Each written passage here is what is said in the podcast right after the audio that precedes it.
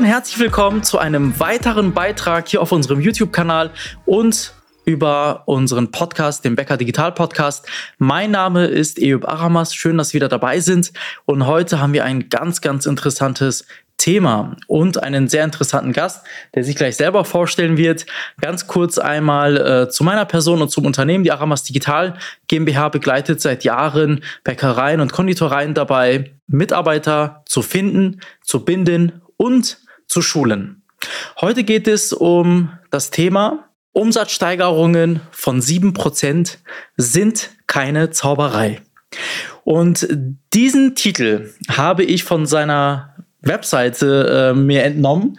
Und zwar habe ich hier den Alexander Schwete heute als Gast. Ich freue mich tierisch auf ihn von der UBH Testkauf GmbH. Und bevor ich ihn einleite, würde ich gerne das Wort an ihn übergeben. Lieber Alexander, zunächst einmal schön, dass du dabei bist. Lieber Eve, ich freue mich, dass ich hier sein darf. Ich danke dir ganz herzlich für die Einladung hier nach Bielefeld. Ja, dann stelle ich mich für die, die mich nicht kennen, einfach mal ganz kurz vor. Gerne. Mein Name ist Alexander Schweter.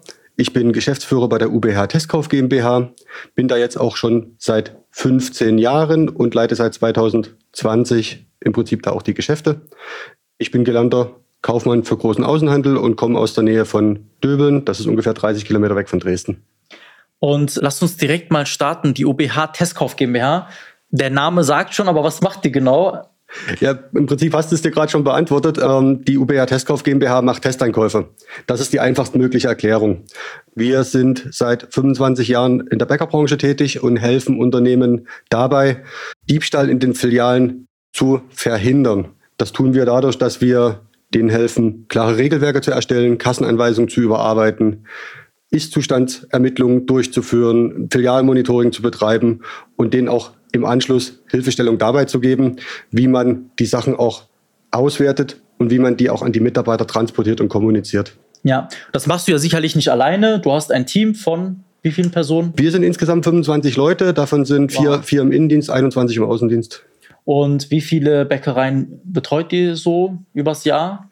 Also Kontakt haben wir zu über 250 Unternehmen und über ein Jahr hinweg, würde ich sagen, betreuen wir ca. 150 Bäckereien. Von ganz kleinen Unternehmen mit nur ein und zwei Filialen bis hin zu den Großfilialisten mit mehreren hundert Filialen. Okay, und wenn wir jetzt hier zum Beispiel Bäckereien haben, die gerade zuhören und sich fragen, hey, das ist vielleicht auch interessant für mich, gibt es da so eine Filialgröße, wo du sagst, ab da macht es wirklich Sinn, bei uns anzufragen? So zwei, drei Filialen schon? Oder, oder meinst du, nee, das kann auch schon ab einer Filiale? Ja, also Diebstahl ist ein Problem, das kann im Prinzip, sobald man nicht mehr selbst an der Kasse steht und kassiert, kann das Problem auftreten. Die Problematik ist gleich, ob kleines Unternehmen oder großes Unternehmen. Okay, am Ende ist halt wahrscheinlich nur der Schaden umso größer, wenn bei großen Firmen mehrere vielleicht Mitarbeitende den Diebstahl begehen als bei so kleinen Firmen? Oder, oder gibt es da keine, keine Tendenzen? Hast du auch schon mal erlebt, dass bei, bei einer Filiale richtig viel irgendwie geklaut wurde? Ja, auch das. Also der Diebstahl potenziert sich im Prinzip mit der Anzahl der, der Filialen. Ja. Ähm, man sagt so, im Schnitt gehen fünf bis sieben Prozent vom Umsatz einer Bäckerei Krass. einfach aufgrund von Diebstahl verloren. Und das ist in den kleinen Unternehmen gleich wie in den großen. Okay, jetzt haben wir ja hier plakativ äh, geschrieben, ganz groß, als Titel dieses Videos und des Interviews Umsatzsteigerungen von 7% sind keine Zauberei. Das gibst du auf deiner Webseite auch bekannt. Ich finde auch dieses Bild so toll, wo du so quasi abgebildet bist und darunter hast du, bist du darauf eingegangen, auf diverse Informationen, warum das so ist. Kannst du uns einmal nochmal ganz klar beschreiben, auch an die da draußen, die sich vielleicht gerade äh, denken, hä, wie geht das? Wie geht das? Naja, wie ich gerade schon gesagt habe, im Schnitt so 7% in der Bäckerei gehen tatsächlich an Diebstahl verloren. Ja. Und wenn wir es schaffen, dass dieser Diebstahl gegen Null tendiert, dann hat man natürlich 7% mehr Umsatz, weil das ist ja das, was aus der Kasse verschwindet. Aber eigentlich, wenn man es ganz genau nimmt, hat man nicht 7% mehr Umsatz, sondern man hat ungefähr 100% mehr Gewinn, weil das, was in der Filiale verschwindet, ist A, Umsatz, aber es ist B, eben auch es ist ja im Prinzip Vorsteuergewinn, der verschwindet, weil alle Kosten dafür sind ja bereits angefallen. Ja. Das Brötchen wurde gebacken, genau. die Ware wurde in die Filiale gefahren, ja. der Mitarbeiter in der Filiale hat es verkauft und zum Schluss nimmt es der Ihr Mitarbeiter aus der Kasse und damit ist es weg. Aber es ist ja eigentlich schon Vorsteuergewinn. Anhand einer Rechnung heißt eine Million Euro Umsatz ja. im Jahr? Kannst, also können wir das gerade einmal aufmalen? Also mit anhand von Zahlen jetzt ganz konkret. Ja, können wir machen. Wir nehmen mal an, äh, Ihre Bäckerei macht fiktiv im Jahr eine Million Euro Umsatz. Ja, genau. Jetzt haben Sie wahrscheinlich eine Marge zwischen drei bis vier Prozent. Nehmen wir mal an, Sie machen mit dieser 1 Million Euro Umsatz 40.000 Euro Gewinn. Ja. 70.000 verlieren Sie aber an Diebstahl, nämlich 7% von einer Million. Hast du gesagt, ja? Hm. Ja, genau. Und jetzt, jetzt kommt ein Testkäufer, stellt die Sachen fest und bewirkt, dass diese Dinge zukünftig nicht mehr passieren. Das heißt, mit jedem Prozent, was man von diesem Diebstahl zurückfährt, erhöht sich automatisch der Gewinn. Und wenn man jetzt diese 7% zum Beispiel auf 3% runterfährt, was ich für eine realistische Größe halte, dann hat man automatisch 40.000 Euro mehr Umsatz, aber auch 40.000 Euro mehr Gewinn. Also mehr in der Tasche am Ende, was ich halt dann wieder für mich nutzen kann als Gesellschafter oder wie auch immer. Also das Geld steht mir ja zu. Ich habe ja dafür produziert, ich habe die Leute dafür abgestellt. Genau.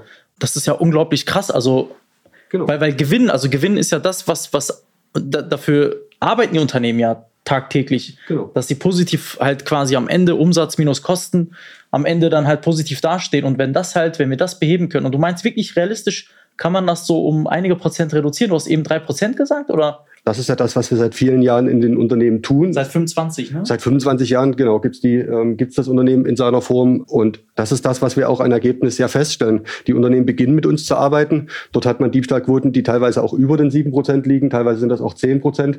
Und im Laufe eines Jahres schaffen wir es, die Sachen, ähm, diese Probleme wenigstens um 2, 3, 4 Prozent zurückzufahren. Ja. Und Unternehmen, die schon viele Jahre mit uns arbeiten, dort geht das Ganze wahrscheinlich sogar gegen Null. Ja, unglaublich. Euch geht es ja jetzt nicht darum zu sagen, ne, die einzelnen Mitarbeiterinnen und Mitarbeiter in den Pranger zu stellen und zu sagen, du, du, du, du darfst nicht, äh, du hast geklaut, sondern es geht euch ja vielmehr auch darum, präventiv zu agieren und zu sensibilisieren, oder? Weil Genau. Äh, ein Diebstahl, ein Dieb wird ja nicht geboren, sondern das sind ja so Gelegenheiten, die sich ergeben. Das ist eine schöne Aussage, die benutze ich selbst auch. Ähm, das, das schöne Sprichwort sagt ja, Gelegenheiten macht Diebe. Ja. Und unser Ansatz ist eben ja. genau diese Gelegenheiten zu minimieren. Das fängt auch gar nicht mit dem Testeinkauf an, das Ganze, sondern das fängt damit an, dass ihre Mitarbeiter eine klare Struktur brauchen. Die brauchen eine Kassieranweisung, um die Regeln an der Kasse klar zu kennen. Nur wer die Regeln klar kennt, weiß auch, wie er sich zu verhalten ja. hat.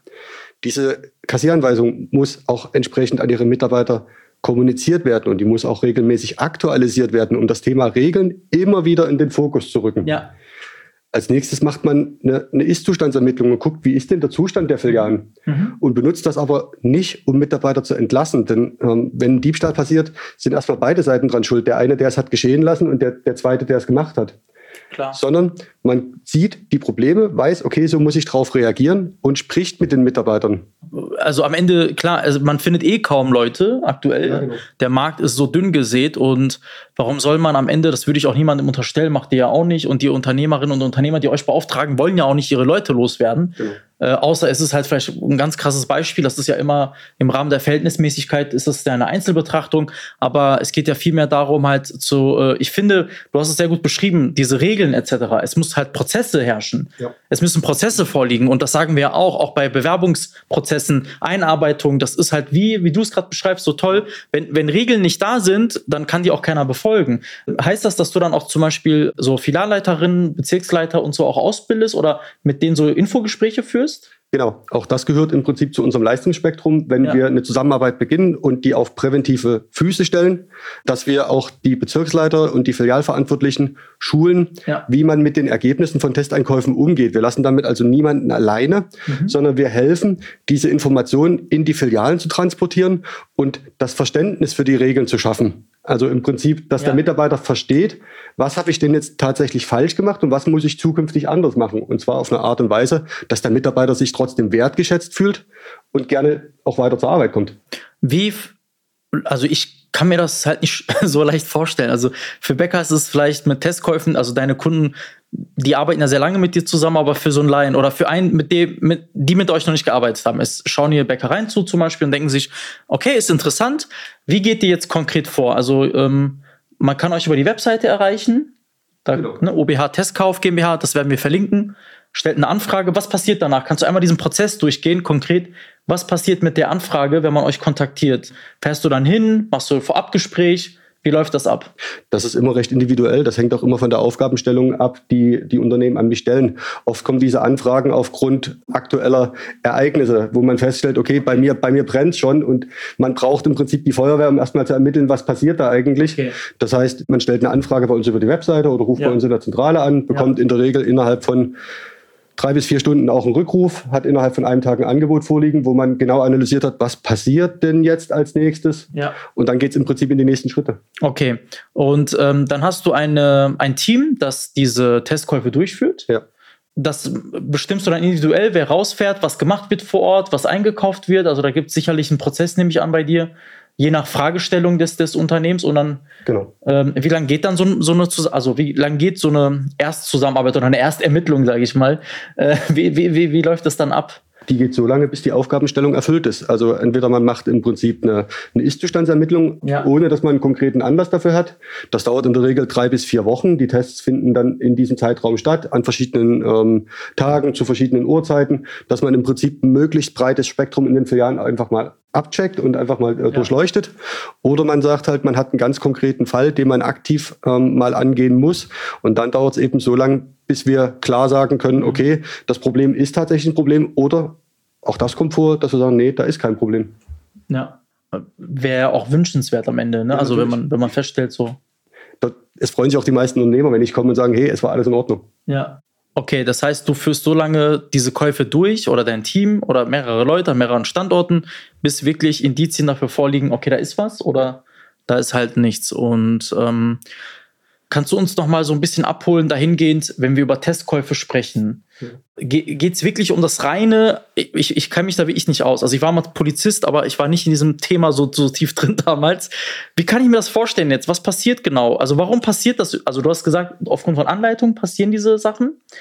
Aber was passiert konkret in der, in der Filiale teilweise? Was sind so diese Momente, wo dieser Diebstahl passiert? Also wann passiert Diebstahl? Ist das, wenn halt, ähm, ich sag mal, die Kunden unaufmerksam sind? Können wir das so ein bisschen durchleuchten oder würdest du da aus dem Nähkästchen plaudern? Also wann, wann klauen Menschen konkret? Naja, die klauen erstmal, wir müssen erstmal die Hintergründe beleuchten. Warum klaut eigentlich? Unbedingt, bitte. Warum, warum beginnt eigentlich jemand zu stehlen? Absolut, ja. Ähm, weil man wird ja nicht als Dieb geboren, sondern ja. ähm, das Ganze entsteht aus Gelegenheiten. Machen wir doch mal ein gutes Beispiel. Es kommt ein Stammkunde zu Ihnen in die Filiale, der kommt jeden Tag. Ja. Und der kauft sich auch jeden Tag das Gleiche. Der kauft sich einen Kakao und der kauft sich eine Bildzeitung. Das kostet jetzt ähm, 2,50 Euro.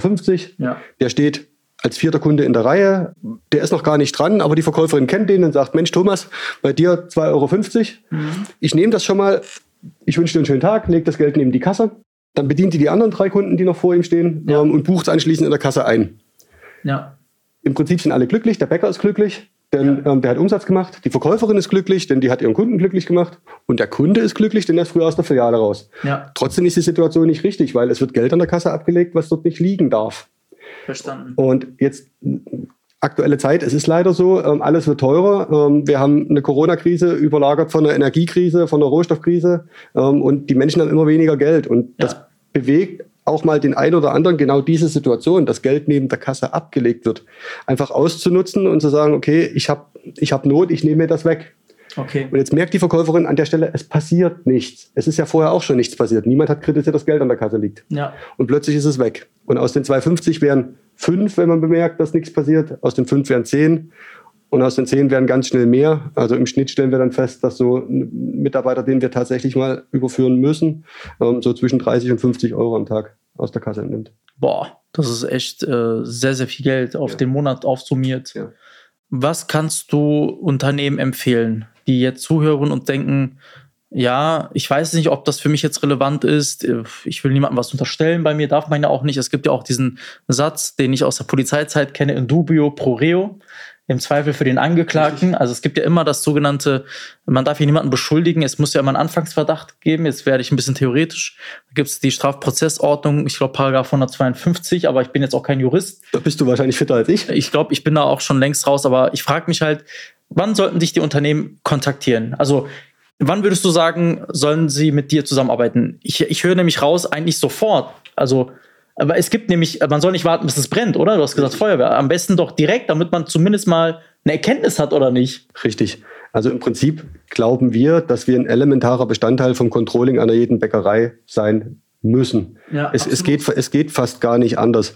Denn alles, was das interne Controlling über eine Kennzahlenanalyse feststellt, ja. sind ja Dinge, die schon darauf hinweisen, dass ein Diebstahl stattfindet. Wir sehen Sachen, ja. bevor der Diebstahl stattfindet. Das heißt, das interne Controlling in der Bäckerei sollte unbedingt durch das externe Controlling eines Testkaufunternehmens ja. erweitert werden. Das heißt, ganz wichtig ist, man muss sich dessen bewusst sein, dass das Thema jeden betreffen kann. Nicht muss, aber kann. Und man sollte deshalb auch immer eine regelmäßige Kontrolle durchführen. Wenn du aus dem Haus gehst, schließt du deine Haustür ab. Ja, klar, immer. Das machst du doch aber nicht nur an sieben von 365 Tagen im Jahr, sondern das machst du jeden Tag. Jeden Tag, genau. Und niemand würde auf die Idee kommen, in seiner Backstube den Rauchmelder von der Decke abzuschrauben für, für 10 oder für 12 oder für 14 Tage, weil es einfach das Risiko, dass in der Stelle was schief geht, viel zu groß ist. Absolut, genau. Und ähm, nochmal für die äh, im Kontext der praktischen Umsetzung. Also du empfiehlst es jedem und jede Bäckerei sollte es präventiv und ich fand das sehr gut, als du gesagt hast, als Controlling-Werkzeug, also so als Bestandteil des Controlling. Ich bin da voll bei dir. Hast du gesagt, dass das jede Bäckerei auf jeden Fall mal äh, für sich einsetzen sollte? Jetzt äh, gibt es vielleicht Betriebe, ist jetzt 50 Filialen oder ähm, wie, wie viel auch immer, das ist egal. Wie, wie gehst du dann vor bei so einem filialisierten Unternehmen ab so 20 Filialen? Also machst du dann in allen 20 Filialen so einen Testkauf oder pickst du dir erstmal so ein paar raus und guckst erstmal? Also wie muss ich mir das strategisch vorstellen? Das ist individuell völlig unterschiedlich. Ähm, am einfachsten ist das, man nimmt zu uns Kontakt auf und sagt, hört mal, ähm, wir wissen nicht, ob wir Probleme haben, wir würden das aber gern wissen und wir würden uns gern wir sind vorausschauend, wir wollen uns für die Zukunft gut aufstellen. Ja. Ähm, können wir uns mal treffen? Können wir vielleicht mal ein, ein Zoom-Meeting zusammen machen? Oder ja. kommst, kommst, du mal vorbei bei uns? Oder wir kommen mal nach Dresden? Also ihr fahrt dann oder du fährst dann auch mal zu den Kunden? Ja, natürlich. Ja, voll. Aber Zoom macht ja auch, ich meine, es war heute, haben ja die meisten Bäcker auch. Genau. Zoom oder Teams oder so. Genau. Also okay. das, das können wir über alle Plattformen machen. Wir können auch einfach nur telefonieren, wenn wir uns nicht sehen wollen. Also ja, da gibt's genau. äh, da gibt's verschiedene Möglichkeiten, wie man da einfach Kontakt aufnimmt. Ja. Und dann überlegen wir mal, dann, dann besprechen wir auch, welche Maßnahmen werden in den Unternehmen schon durchgeführt, ja. ähm, wie gut ausgebaut ist das Controlling und legen anhand dessen fest, was im ersten Schritt denn tatsächlich zu tun ist. Ja, erkennst du denn anhand des Controlling oder anhand von Zahlen auch, also du als Erfahrener, da ist irgendwas, also kannst du das anhand von Zahlen schon irgendwie feststellen? Oder geht die gar nicht so tief, dass ihr in die Zahlen guckt? Doch, wir gucken in die Zahlen, aber in dem Moment, wo Zahlen ähm, ein Thema sind, ja. hat der Bäcker ja selbst schon ein Controlling und kennt seine Zahlen, okay. weil ähm, das Controlling ist ja dafür da, genau Schwachstellen zu erkennen. Ja, okay. Habe ich halt so bei einer Mitarbeiterin einen niedrigen Kundendurchschnittsbon. Ah, okay, verstanden. Oder ja, ja. die Kundenanzahl oder, oder, oder. Genau, Frequenz äh, versus Kundenfrequenz passt nicht überein mit Durchschnittsbon oder Umsatz in der Stunde, sind das so, sind das so Parameter oder, oder meinst du jetzt? Ja, einfach. Also es gibt ja Kennzahlen, die man, die man halt vorgegeben kriegt. Genau. Filiale. Also äh, zwei einfache Beispiele. Ähm, ne, du hast die gleiche Schicht mit einer Mitarbeiterin und in der Woche drauf die vergleichbare Schicht mit einer anderen Mitarbeiterin. Oder Mitarbeiter, genau. Oder Mitarbeiter, ja. ja. Und ähm, stellst jetzt fest, die eine Mitarbeiterin hat in ihrer Schicht 120 Kunden bedient ja. und die andere Mitarbeiterin nur 100. Das heißt, es fehlen 20 Kunden, die sich schwer, die Differenz lässt sich schwer erklären. Okay, verstanden. Wo sind die auf einmal geblieben? Ja, genau. Wo, wo sind die 20? Wo, wo sind die hin? die waren sonst immer da. Oder man stellt fest, ein, eine Mitarbeiterin verkauft im Schnitt Backware ja. pro Kunde für 4,20 Euro und die andere nur für 3,60 Euro. Da hat man eine Differenz von 60 Euro. Mhm. Auch das ist schwer erklärbar. Ähm, da kann, das kann mögliches Indiz für Diebstahl sein. Okay, okay, sehr, sehr interessant. Kannst du so ein paar vielleicht Anekdoten erzählen aus deinem, äh, aus quasi, wenn du möchtest, ne? Das ist jetzt hier spontan aufgenommen alles. Wir haben das nicht vorher besprochen. Aber gibt es so ein paar krasse Fälle, wo du sagst, da haben wir wirklich eine äh, Person, er, sie, es, ist jetzt egal, systematisch überführt. Die haben x Euro verloren und dann durch uns quasi idealerweise das eingespart oder halt mehr dann am Ende in der Tasche. Weil wir haben ja jetzt hier plakativ gesagt, eine Umsatzsteigerung von 7%. Wenn du es nur möchtest, ohne jetzt ins Detail zu gehen, gibt es wirklich die Fälle, wo du sagst, ganz stumpf vorher drei Brötchen, nachher durch uns fünf Brötchen, also es war mehr in der Tasche. Gibt's das? Ja, natürlich. Also einer der Fälle, die mir, der sich mir im Kopf eingebrannt ja. hat, weil er einfach so krass war, war in einer Bäckerei in Nordrhein-Westfalen. Dort, hat, dort haben wir eine Mitarbeiterin überführt, die im Laufe von drei Jahren Backwaren im Wert von 180.000 Euro verkauft, aber nicht über die Kasse abgerechnet hat. Das heißt, dort sind in der Bäckerei 180.000 Euro verschwunden. Boah, krass. Das, Heftig. Ich möchte mit der Zahl aber keine Angst machen. Das ist ja. wirklich ein Extrembeispiel. Also 60 pro Jahr, ja. Ja, 300 Euro am Tag, wenn man das runterrechnet. Heftig. Ja. 300 Euro, ey. das ist krass. Ja. Aber dann haben die auch einiges an Umsatz gemacht in der Filiale. Geht ja nicht anders. Wenn du 300 Euro verschwinden lässt, was haben die da? Wahrscheinlich 3000 Euro gemacht am Tag. Ist ja auch egal. Aber 300 Euro ist auf jeden Fall krass. Ja. Also das ist so der Fall, der mich, der, der sich so eingeprägt hat. Wir haben Fälle im Raum, äh, im Stuttgarter Raum gehabt, wo im Personalgespräch, die wir im Übrigen auch begleiten, wenn es mal drauf ankommt, ja. wo sich herausgestellt hat, dass 60.000 Euro äh, unterschlagen wurden. Ja. Aber in aller Regel werden solche Dinge früher bemerkt, beziehungsweise passieren gar nicht erst, wenn man das Ganze Na. im Vorfeld angeht, weil mhm. das sind so Summen, die möchte keiner haben. Ja, klar. Und der Modus operandi, das ist das, was wir bei der Polizei immer sagen, das Vorgehen quasi Gibt es da mittlerweile so eine Struktur, ein System, ohne jetzt drauf einzugehen, wo du sagst, es gibt immer so spezielle Vorgehensweisen, die wir über die Jahre für uns entdeckt haben. Also damit meine ich, ja. gibt es Systeme, also wie sowas begangen wird? Ich denke mal ja, oder? Also Systeme meine ich, wie Menschen halt üblicherweise bei dem Diebstahl vorgehen in dem Bereich der, der Bäckereien. Äh, Gibt es da so zwei, drei, wo du sagst, yo, das sind so die Klassiker und könntest du eins vielleicht verraten, irgendwas, wo du sagst, das ist so der Klassiker. Du hast jetzt einmal mit dem Thomas das erzählt, der so Stammkunde ja. ist, oder Thomas war das, glaube ich. Ja. Aber, aber dieser Modus operandi, also dieses 2,50 Euro zur Seite legen, habe ich verstanden. Gibt es irgendwas noch vom Vorgehen, was anderes, wo du sagst, das ist dann auch so typisch, also glatte Beträge habe ich rausgehört? Ja, oftmals, oftmals sind es glatte Beträge. Damit man so schnell rechnen kann wahrscheinlich. Ja, ne? der Mitarbeiter fühlt sich dann in der Regel äh, ja. sicherer. Ähm, es sind auch oft kleine Beträge. Spannend ist immer die Stelle, an der das Geld dann tatsächlich verschwindet. Und da gibt es ja verschiedene Möglichkeiten. Also ja. kein Testeinkäufer oder nur sehr, sehr selten sieht der Testeinkäufer, dass der Mitarbeiter das Geld tatsächlich in die Tasche steckt. Der Mitarbeiter nimmt in der Regel immer einen Umweg. Entweder nimmt er den über die Kasse und nimmt sich das Geld zum Abend aus der Kasse. Verstanden, nach Feierabend. Ganz wichtig ist auch ein Punkt, der mich in fast jedem zweiten Personalgespräch begleitet, ist, dass die Gelder über viel zu lasche Trinkgeldlösungen gewaschen werden. Das heißt, der Mitarbeiter nimmt das Geld und legt es in sein Trinkgeldgefäß, weil dort einfach nur ein Kaffeebecher zum Beispiel steht. Dort wäre es viel wichtiger, dass man eine saubere Trinkgeldlösung schafft mit Spardosen zum Beispiel. Oh mein Gott, du, du sprichst hier gerade ein Thema an, was ich mich die ganze Zeit gefragt habe. Du hast absolut recht, wir kennen es aus der Gastronomie, wo wir halt Trinkgeld geben und die lösen das ja meist am Ende, es ist halt unterschiedlich, aber meist am Ende über die Endabrechnung, dann kriegen die Leute halt das Trinkgeld ausgezahlt. Im ja. Idealfall, ganz einfach bezeichnet. Ja. Sonst habe ich auch schon mal Restaurants gesehen, da hast du dann so vier, fünf Spardosen oder eine, da wird alles reingeschmissen ja. und am Ende teilt man sich das unter das Team auf. Ich habe es bei Bäckerei nie gesehen, aber du hast recht. Ich habe auch schon mal gesagt, behalten Sie mal die 10, 20 Cent. Einfach nur so, war super freundlich und äh, machen wir uns nichts vor. Ich habe da jetzt auch keine Lust, dass die mir das dann noch rausgibt. Behalt's einfach. Ja. Vielleicht sagt man es auch mal bewusst, hier ein Euro behalten sie, haben einen guten Job gemacht. Und äh, du hast vollkommen recht, es wird gar keine, es gibt keine Trinkgeldlösung, ne, so richtig, oder? Oder habe ich das noch nicht entdeckt bei den meisten Betrieben? Oder wie wird das gehandhabt? Also die meisten Trinkgelder werden ja irgendwo aus dem Sichtfeld der Kunden heraus gelagert. Ja. Das heißt, in den meisten Fällen sind die Trinkgeldkassen irgendwo unter der Kasse angebracht. Ah, okay. Deswegen, ja, siehst, du, deswegen siehst du die auch nicht. Aber in vielen, vielen ja. Unternehmen sind das eben immer noch offene Gefäße. Verstanden, also verstanden. Kaffeebecher, wo im Prinzip jeder so rein. To-Go-Becher. Ja, To-Go-Becher. Und das ist eigentlich Quatsch. Ähm, wenn man bei uns einmal auf der Seite ist, guckt man mal kurz in den Shop und findet dort im Prinzip Trinkgeldlösung aus Edelstahl. Sag nochmal die Domain. www.testkauf.gmbh. Okay, das ist einfach. genau. ähm, dort findet man Trinkgeldlösung mit, ähm, mit Doppelschließung. Das heißt, da kommt nicht ein Mensch alleine an die gesammelten Trinkgelder ran, sondern es wird immer nach Vier-Augen-Prinzip geöffnet. Einmal die Filialleitung, einmal die Bezirksleitung und dann werden die Sachen auch fair geteilt. Und es, genau, es minimiert Aha. und reduziert jegliche Manipulationsmöglichkeit. Das ist doch, das ist doch super. Eine andere, sonst äh, so eine andere Idee, die ich habe. Du hast es gerade angesprochen. Warum baut man das nicht einfach standardisiert ein, diese Trinkgeldlösungen? So empfiehlt ihr das auch? Ja, dann hast ja, du ja eine, das ist doch eine Maßnahme, um das Ganze so ein bisschen präventiv zu, zu lösen, oder nicht? Ja.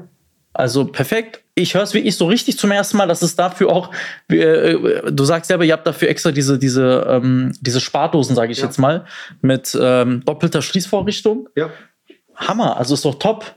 Und ich bin mir gar nicht sicher, ob das so viele wissen. Also, das ist so eine kleine Maßnahme. Was kostet das, wenn ich fragen darf, zum jetzigen äh, Zeitpunkt, dieses, was ihr verkauft im Shop, so circa? Naja, es ist eine Edelstahllösung, die wir in, Deutsch, ja. in Deutschland fertigen lassen. Und da kostet eine 85 Euro. Das ist nix, 85 Euro versus, wenn du da, also äh, klar, das wird jetzt nicht den Diebstahl beheben, das ist mir auch klar, oder uns beiden, aber das hilft zumindest mal ein Punkt, um dem präventiv entgegenzuwirken. Ne? Aber wenn jemand klauen will, klaut er vielleicht trotzdem irgendwie. Aber wir nehmen ihm eine Möglichkeit, das Geld zwischen, genau. zwischenzulagern. Absolut. Und wir schaffen auch eine faire Lösung unter den Mitarbeitern, ja. weil oft ist es ja so, dass diese Trinkgeldkassen, wenn die da offen stehen, ja. die sind ja auch angreifbar für alle Mitarbeiter der genau. Filiale. Plötzlich fehlt Trinkgeld und keiner ist es gewesen. Das macht ihnen auch die Stimmung im Team kaputt. Ja, klar. Und deswegen. Ähm, die Atmosphäre. Und dann haben die Leute auch keinen Bock. Genau. Und deswegen empfehlen wir mindestens mal ein abschließbares Gefäß, im Idealfall eins mit Doppelschließung. Ja, richtig gut. Weil das ist ja das, was wir halt auch immer wieder feststellen. Wir haben zum Beispiel Mitarbeiterinnen und Mitarbeiter gefunden über Social Media, über andere Kanäle und die sind auf einmal weg. So, es kann sein, Einarbeitung war schlecht. Es kann sein, Teamatmosphäre, ist ja alles, ist schlecht, weil die plötzlich merken, die Dame, die vielleicht oder der Herr, der aus der Gastro kommt, aus der Gastronomie oder wo auch immer her, das so kennt mit der Trinkgeldlösung, plötzlich feststellt, hä, warte mal, hier läuft irgendwas nicht koscher, aber sich nicht zu Wort meldet und dann sagt, ciao, ich bin weg. Also das ist ja genau der Punkt. Ich finde, da haben wir so viele Anknüpfungspunkte mit äh, der Testkauf GmbH und mit euch, Alexander, dass ihr quasi ja wirklich sensibilisiert. Euch geht's ja, das habe ich immer verstanden, auch aus den Gesprächen mit dir, euch geht es ja nicht darum zu sagen, du, du, du. Und hey, ähm, ihr braucht halt Regeln am Ende, darum geht's dir, ja. Und äh, ihr guckt halt mit einer Lupe drauf, äh, macht halt drauf aufmerksam, dass es halt Lücken gibt im Prozess. Und eigentlich macht ihr ja letztlich Mitarbeiterbindung. Ihr wollt da gar nicht, dass die Leute gehen, sondern dass die Bäckereien einfach viel klarer sind mit ihren Regeln, weil die braucht man ja, um die Menschen zu sensibilisieren, dass sie halt aufpassen sollen und dass sie die Dinge an der Kasse richtig machen sollen.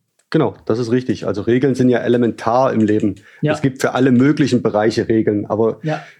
genauso wichtig wie die Regeln ist eben die Kontrolle, ob diese Regeln auch eingehalten werden. Ähm, bestes Beispiel dafür ist eigentlich die Straßenverkehrsordnung. Ja. Jeder, der einen Führerschein hat, du hast auch einen, hast irgendwann die Regeln gelernt und hast gelernt, was du darfst und was du nicht darfst. Und du weißt selbst, wie sich das Fahrverhalten nach einer gewissen Zeit verändert. Das heißt, auch du und auch ich, wir sind beide bereit, diese Regeln auch zu brechen. Und wenn nicht da ab und zu mal das Ordnungsamt stehen würde und guckt, dann gehen halt Dinge, dann gehen halt Dinge schief. Und wir sind nichts anderes als das Ordnungsamt für Bäckereien.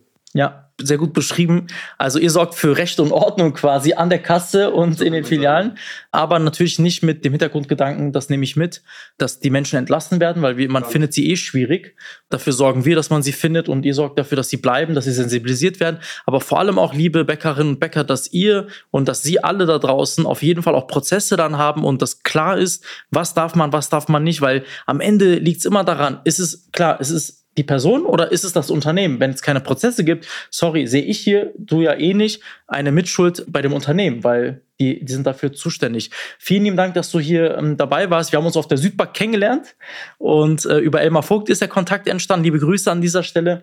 Und seitdem haben wir gemerkt, das passt, harmoniert super zusammen und ich freue mich tierisch, dass er heute hier dabei gewesen ist. Alexander Schweter von der Testkauf GmbH. Es war schwierig, ihn zu überzeugen. Er wollte zuerst nicht.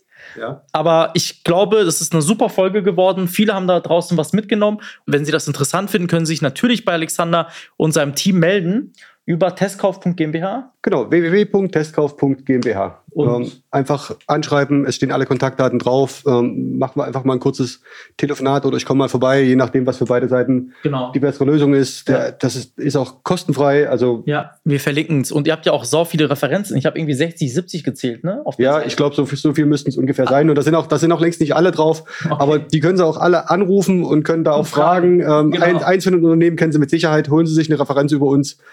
Oder glauben sie einfach den Bildern? ja, genau, oder glauben sie den Bildern.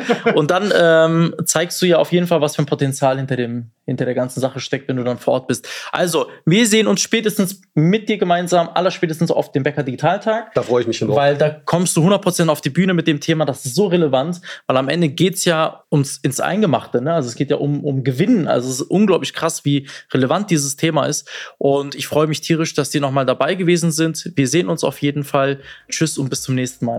Tschüss und danke für die Einladung. Sehr, sehr gerne. Ciao.